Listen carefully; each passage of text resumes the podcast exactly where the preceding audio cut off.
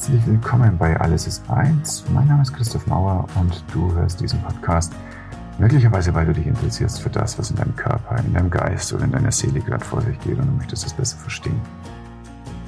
Bevor es richtig losgeht, auch für diese Folge, ich möchte betonen, der Alles ist eins Podcast dient ausschließlich allgemeinen Informationszwecken und stellt keine Ausübung von Medizin, ärztlicher Heilkunst oder anderen professionellen Gesundheitsdienstleistungen dar einschließlich der Erteilung medizinischer Ratschläge.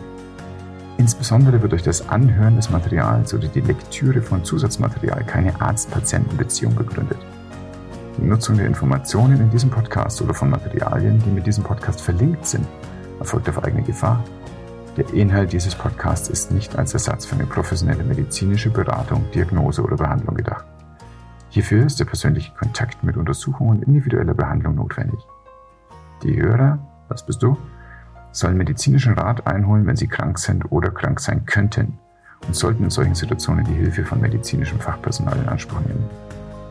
Im Abspann sage ich dir meine E-Mail-Adresse, unter der du mich auch ärztlich erreichst. Und möglicherweise ist gerade ein Zeitpunkt in deinem Leben, wo du eine Behandlung haben möchtest, die über das hinausgeht, was derzeit ist. Ich freue mich von dir zu hören. Und jetzt geht's los.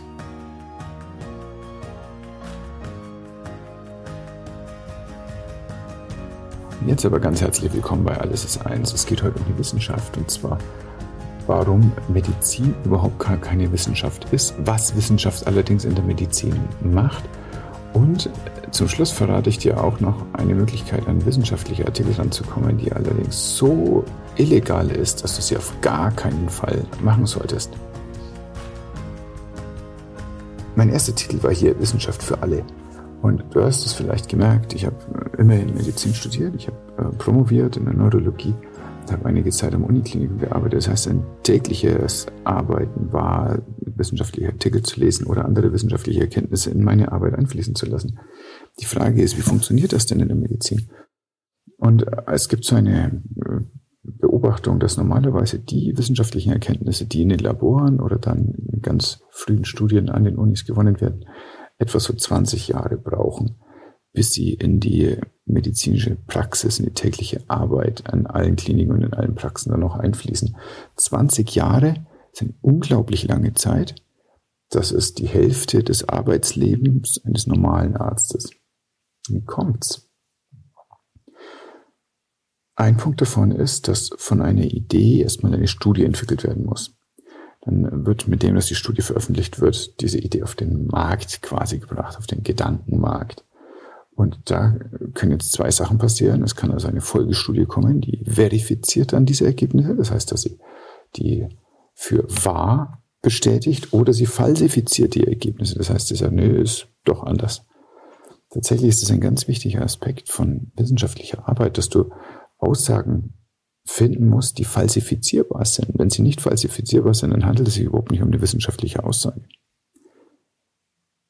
Möglicherweise müssen wir darüber kurz sprechen. Was ist denn wissenschaftlich? Was ist unwissenschaftlich? Was ist nicht wissenschaftlich? Und eben wie fließt das dann ein? Wissenschaftlich wäre zum Beispiel die Aussage, die Erde ist eine Kugel und dreht sich um sich selbst.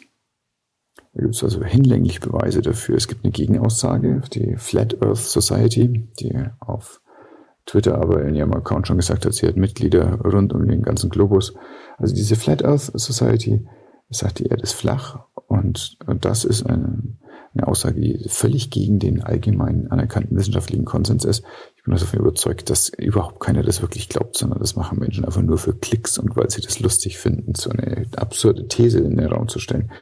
Aber wenn jemand also sagt, diese Erde ist eine Scheibe und damit so dem gängigen wissenschaftlichen Mainstream eklatant widerspricht, das nennt man dann unwissenschaftlich. Das heißt, wissenschaftlich ist was, was zumindest im Ansatz falsifizierbar ist und auch falsifiziert wird von anderen Wissenschaftlern und dann akzeptiert wird als irgendeine Erkenntnis. Und äh, unwissenschaftlich ist, wenn das nicht passiert. Dem gegenüber steht zum Beispiel Nichtwissenschaftlichkeit. Und es gibt auch Behauptungen, die sich einfach diesem ganzen wissenschaftlichen Gedankengefüge und Diskussionsgefüge und Mechanismus entziehen. Nimm zum Beispiel die Idee, dass die Erde durch den Urknall und dann irgendwelche Prozesse geschaffen wurden, als eine Sache. Und die zweite ist, dass zum Beispiel Gott die Erde geschaffen haben könnte. Ah ja, Das ist überhaupt nicht falsifizierbar. Damit hat es offensichtlich auch gar nichts mit Wissenschaft zu tun, sondern, wie du ja schon vielleicht gedacht hast, es kommt aus einem Glaubenssystem. Und als solches kann man das so sehen oder auch nicht, das ist völlig egal. Das äh, lässt sich nicht beweisen, das lässt sich nicht widerlegen. Das kann jeder so für sich sehen, wie er das gerne möchte. Wenn dann aber jemand sagt, die Erde wurde von Gott geschaffen vor sechseinhalbtausend Jahren, wenn nämlich soweit die Beschreibung der Stammbäume im Alten Testament zurückgehen, dann muss man sagen, na, das ist ein ganz kleines bisschen anders, denn wir haben hier ein Element auf dieser Erde, das ist das Blei und das wird durch zwei radioaktive Vorstufen mit milliardenlanger Halbwertszeit gebildet. Das heißt, es geht gar nicht anders. Diese Erde muss Vorstufen haben, die etwa vier Milliarden Jahre alt sind und das ist auch ziemlich genau das, was gesagt wird, wo der Urknall stattgefunden hat. Das heißt also, es gibt einen ganz großen Unterschied zwischen wissenschaftlich, unwissenschaftlich und nicht wissenschaftlich. Du kennst den jetzt. Die Medizin übrigens ist überhaupt gar keine Wissenschaft. Das ist eine Heilkunst, die sich wissenschaftlicher Methoden bedient.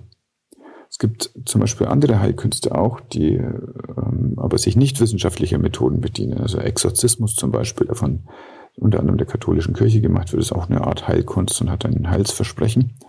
Und da fließt aber überhaupt gar keine Wissenschaft hinein, sondern ausschließlich äh, sagen wir, religiöse Riten und Gebräuche.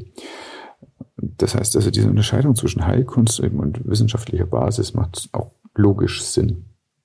Nun wäre es ja aber ganz reizend, du bist ja interessiert an deinem Körper und an deinem Wohl und Wehe, wenn du an diese wissenschaftliche Information rankämst, ich sagte gerade schon, es dauert 20 Jahre aus dem Versuchslabor oder aus der Uniklinik heraus bis zu deinem Hausarzt. Und wie kannst du das vielleicht verkürzen äh, mit eigener Anstrengung? Ganz oft sind diese Informationen versteckt und man kommt gar nicht so ohne weiteres ran. Und das hat zwei Gründe. Der erste ist möglicherweise so ein bisschen ein romantischer. Es gab vor zweieinhalbtausend Jahren diesen hippokratischen Eid, von dem manche glauben, dass der jetzt noch von Medizinern geschworen wird. Das ist natürlich nicht so. Das ist ein, eine romantische Sache und äh, man möchte diese, diese romantische Flair auch gerne behalten, aber natürlich wird nirgendwo das die Approbationsurkunde ausgehändigt oder das Examen bestanden, indem man in einer Gruppe steht und schwört, keine Blasensteine aus Menschen rauszuschneiden. Das hat aber natürlich die jetzige Selbstsicht von Ärztinnen und Ärzten äh, entscheidend geprägt und das tut seit zweieinhalbtausend Jahren. Und ein Punkt dabei ist, dass da drin steht, ich werde Laien keine Unterrichtung geben. Also ich werde die Kinder meine Lehrer und meine eigenen Kinder unterrichten und aber werde nichts von dem, was ich weiß, an Fachwissen weitergeben, einfach so an Menschen, sondern nur, wenn die sich eingeschrieben haben in einer medizinischen Fakultät. Das mag ein Punkt sein. Der zweite ist, dass es eine gewisse, ein gewisses ökonomisches System gibt hinter Fachartikeln. Und das ist so absurd, dass ich es dir kurz erklären muss. Es gibt also Fachverlage, da gibt es mehrere sehr große und ich möchte die Namen überhaupt nicht nennen. Die Burschen wissen selber, wen ich da meine. Und diese Verlage äh, bringen Zeitschriften raus. Da gibt es inzwischen viele 10.000 Zeitschriften allein nur für Medizin. Für äh, jede Zelle, für jedes Organ, für jeden Zusammenhang gibt es eine eigene Fachzeitschrift. Und das, dieser große Aufwand, der spiegelt sich wieder darin, dass dann diese Zeitschriften abonniert werden müssen. Das heißt, wenn eine Universität Zugang möchte zu diesen Zeitschriften, dann müssen sie an die Verlage zahlen. Das sind oft sehr hohe Summen, viele 10.000 Euro pro Jahr und nur für jede einzelne Universität. Dadurch können dann die Mitarbeiter und die Studenten ihre eigenständige Forschung machen und können dann alles, was in den Zeitschriften von diesem einen Verlag erschienen ist, lesen. Dürfen sich das als PDF runterladen, dürfen sich das ausdrucken, dürfen sowas machen damit. Die Hoffnung ist natürlich dann, dass du ein Papier suchst, was auch zufällig von dem Verlag rausgebracht wurde, dem deine Bibliothek einen Vertrag hat. So, äh, stehst du also erstmal da und äh, versuchst da an solche Informationen ranzukommen. Du kommst da aber jetzt als normaler Mensch gar nicht so ohne weiteres ran, denn du bist äh, kein Mitarbeiter in einer Universität. Gehe ich mal von aus. Darum klappt es erstmal nicht. Nun sind wir aber im dritten Jahrtausend und dieses äh, hypokratische Gebot, Laien nichts zu erzählen, ist in meinen Augen überhaupt nicht mehr zeitgemäß. Ich mache auch sonst Sachen anders als Hippokrates. Zum Beispiel eine ausgekugelte Schulter werde ich nicht nach seiner Methode einrenken, obwohl die zweieinhalbtausend Jahre ganz gut funktioniert hat. In der Folge Mein geheimer Masterplan erkläre ich, warum ich manche Sachen anders sehe als das, was so in den letzten Jahren passiert ist.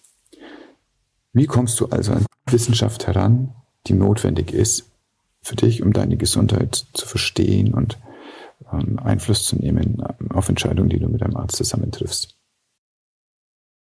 Dazu ist wiederum notwendig zu verstehen, in welcher Kultur ist dein Arzt, deine Ärztin herangewachsen. Und das, wie wir in der westlichen Medizin denken, nennt man EBM, Evidence-Based Medicine.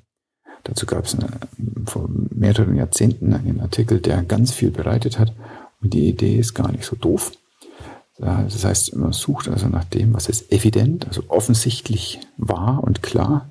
Und darauf basiert man seine Entscheidungen. Üblicherweise werden dafür Leitlinien genommen und bis ein Leitlinienprozess fertig ist, das dauert viele, viele Jahre. Das zweite ist aber, IBM hm, wurde überhaupt nicht so gedacht, wie das im Moment gemacht wird. Alle Leute gieren nach Leitlinien und sagen, ja, wenn es in der Leitlinie steht, kann man es machen. Wenn es in der Leitlinie steht, dann ist es gut. Hm, tatsächlich wurde damals in der EBM, in dieser Erstbeschreibung, wurden drei Säulen benannt. Und die erste ist, ja, wir möchten bitte gerne haben, dass es wissenschaftliche Artikel gibt zu dem, was wir hier haben und möglichst Leitlinien, in denen ein Konsensverfahren stattgefunden hat und man wirklich zu dem kommt, was ist die klarste Aussage zu dieser und jener Frage. Der zweite Punkt ist aber, wir brauchen die Erfahrung des jeweiligen Arztes, der hier gerade behandelt. Wir können nicht einfach sagen, dies und jenes ist genau das Richtige in der Situation, wenn es halt weit und breit keinen gibt, der das kann. Das bedeutet, dass wir dann eine andere Art der Bewertung brauchen und dann muss eben was anderes passieren. Und das Dritte, und das wird in Deutschland schon gleich gar nicht in, irgendeiner Art und Weise beachtet, ist äh, aber auch in der Erstbeschreibung schon geschrieben worden, es geht um die Werte des Patienten. Das ist eine ganz individuelle Sache. Und es äh, kann sein, dass von einem Patienten zum nächsten die Werte sich so unterscheiden, dass die Therapie wirklich anders sein muss. Ich gebe dir ein Beispiel. Es gibt so eine Klasse von Blutdrucksenkern, also Beta-Blocker.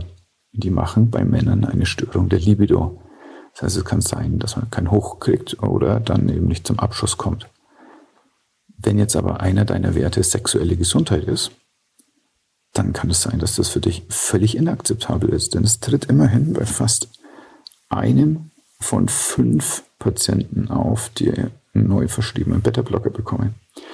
Witzigerweise, wenn der Arzt es dem Patienten sagt, dass es die Nebenwirkung gibt, dann tritt es bei zwei von fünf Patienten auf. Also verdoppelt sich die Nebenwirkungsrate allein darauf, dass man, äh, dadurch, dass man achtet auf das, was im Körper passiert. So, das ist aber ein Wert des Patienten, sexuelle Gesundheit. Das heißt, er möchte das nicht haben. Dann brauchen wir ein anderes Medikament, auch wenn das jetzt in der Konstellation vielleicht das wäre, was man sich so als Kardiologe oder Hypertensiologe überlegt, das wäre das beste Medikament. Für die Leitliniensuche packe ich dir einen Link in die Show Notes. Da gibt es die Arbeitsgemeinschaft der wissenschaftlich-medizinischen Fachgesellschaften AWMF. Und zu ganz vielen Fragestellungen aus ganz vielen Fächern gibt es da wirklich gute Übersichten und sogar lesbare Zusammenfassungen. Und wenn du aber einfach so guckst, dann ist es manchmal ein ganz kleines bisschen schwierig zu sehen. Ich habe gerade schon gesagt, es gibt viele 10.000 medizinische Fachzeitschriften und in denen werden die ganze Zeit irgendwelche Artikel veröffentlicht. Das heißt, als erstes machst du irgendeine Art von Recherche. Ich empfehle in dem Fall pubmed.gov. Diesen Link findest du auch in den Show Notes. Und gibst dann irgendwas ein. Sag mal, zum Beispiel Vitamin C, Covid. Interessante Fragestellung. Und dann wirst du feststellen, dass es unterschiedliche Aussagen gibt in den Artikeln, die da kommen. Das ist der eine Punkt. Also die einen sagen so, hier, das ist unser Studienprotokoll. Die anderen sagen große Erfolge mit. Die anderen sagen kein großer Unterschied mit. Du musst es irgendwie sortieren in deinem Kopf. Das erste, was du dazu machst, ist, dass du schaust vielleicht, wie viele andere Forscher haben diesen Artikel zitiert. Das ist immer ein ganz guter Hinweis darauf, dass das lesenswert ist, wenn andere das nicht nur gelesen haben, sondern dann auch in ihren eigenen Artikel zitiert haben. Darauf kannst du gucken. Und äh, das zweite ist, ist das, was ist der Name der Zeitschrift? Wenn es irgendwie so das pharmazeutische Bulletin von Bangladesch ist, dann äh, ist das nicht meine erste Adresse, um zu gucken. Und da gibt es so ein paar große Namen und die wirst du im Laufe der Zeit kennenlernen. Und immer wo Lancet oder Science davor steht, dann sind es ganz große Konglomerate von Zeitschriften, die wirklich sehr renommiert sind und sehr hart geprüft werden, ob das, was da reinkommt, wirklich okay ist oder nicht. Das führt dazu, dass die Aussagen manchmal nicht ganz so pointiert sind, damit man sich nicht angreifbar macht. Aber die Daten sind in der Regel dann verwertbar in dem Rahmen, den man so hat. Wie kommst du jetzt daran? Denn ganz oft ist ja diese Bezahlwand ähm, davor. Also du kannst nicht einfach auf den Link klicken und dann hast du den vollen Artikel als PDF. Hast du zwei Möglichkeiten. Der erste ist ein netter und der zweite ist ein verbotener. Der nette ist so, du schreibst einfach an den Autor, der da als Erstautor angeführt ist, da steht immer eine E-Mail-Adresse dabei, schreibst einfach eine E-Mail. Sagst du, lieber so und so, ähm, ich kam über deine Arbeit, das äh, finde ich total toll und ich beschäftige mich gerade damit. Ähm, leider komme ich an den Artikel nicht ran. Könntest du mir den vielleicht als PDF schicken? Und tatsächlich dürfen Forscher das machen, dürfen ihre eigenen Artikel verschicken und damit kannst du diese Bezahlschranke umgehen, wenn der gerade eben deine E-Mail gelesen hat und dann auch darauf reagiert. Die zweite Möglichkeit, und das ist wirklich eine ganz illegale Möglichkeit, ähm, so illegal, dass ich dir diesen Link gar nicht so richtig sagen kann, denn er ändert sich ständig, weil dieses äh, Non-Profit-Unternehmen, eine Art Guerilla-Bande, die sich dafür einsetzt, dass wissenschaftliche Erkenntnisse frei zugänglich sind. Sie muss ständig ihre Hoster und, Server verändern. Und welcher dann aktuell ist, das muss man immer rausfinden, wenn man sich dafür interessiert, welcher gerade aktuell ist. Und dann ist ein Suchbegriff, den man dafür verwenden kann, nur um zu gucken, ob, was das denn ist für eine Organisation. Wer sei minus Hub, also wie Science, SCI und dann ein Bindestrich und Hub wie Verbindung.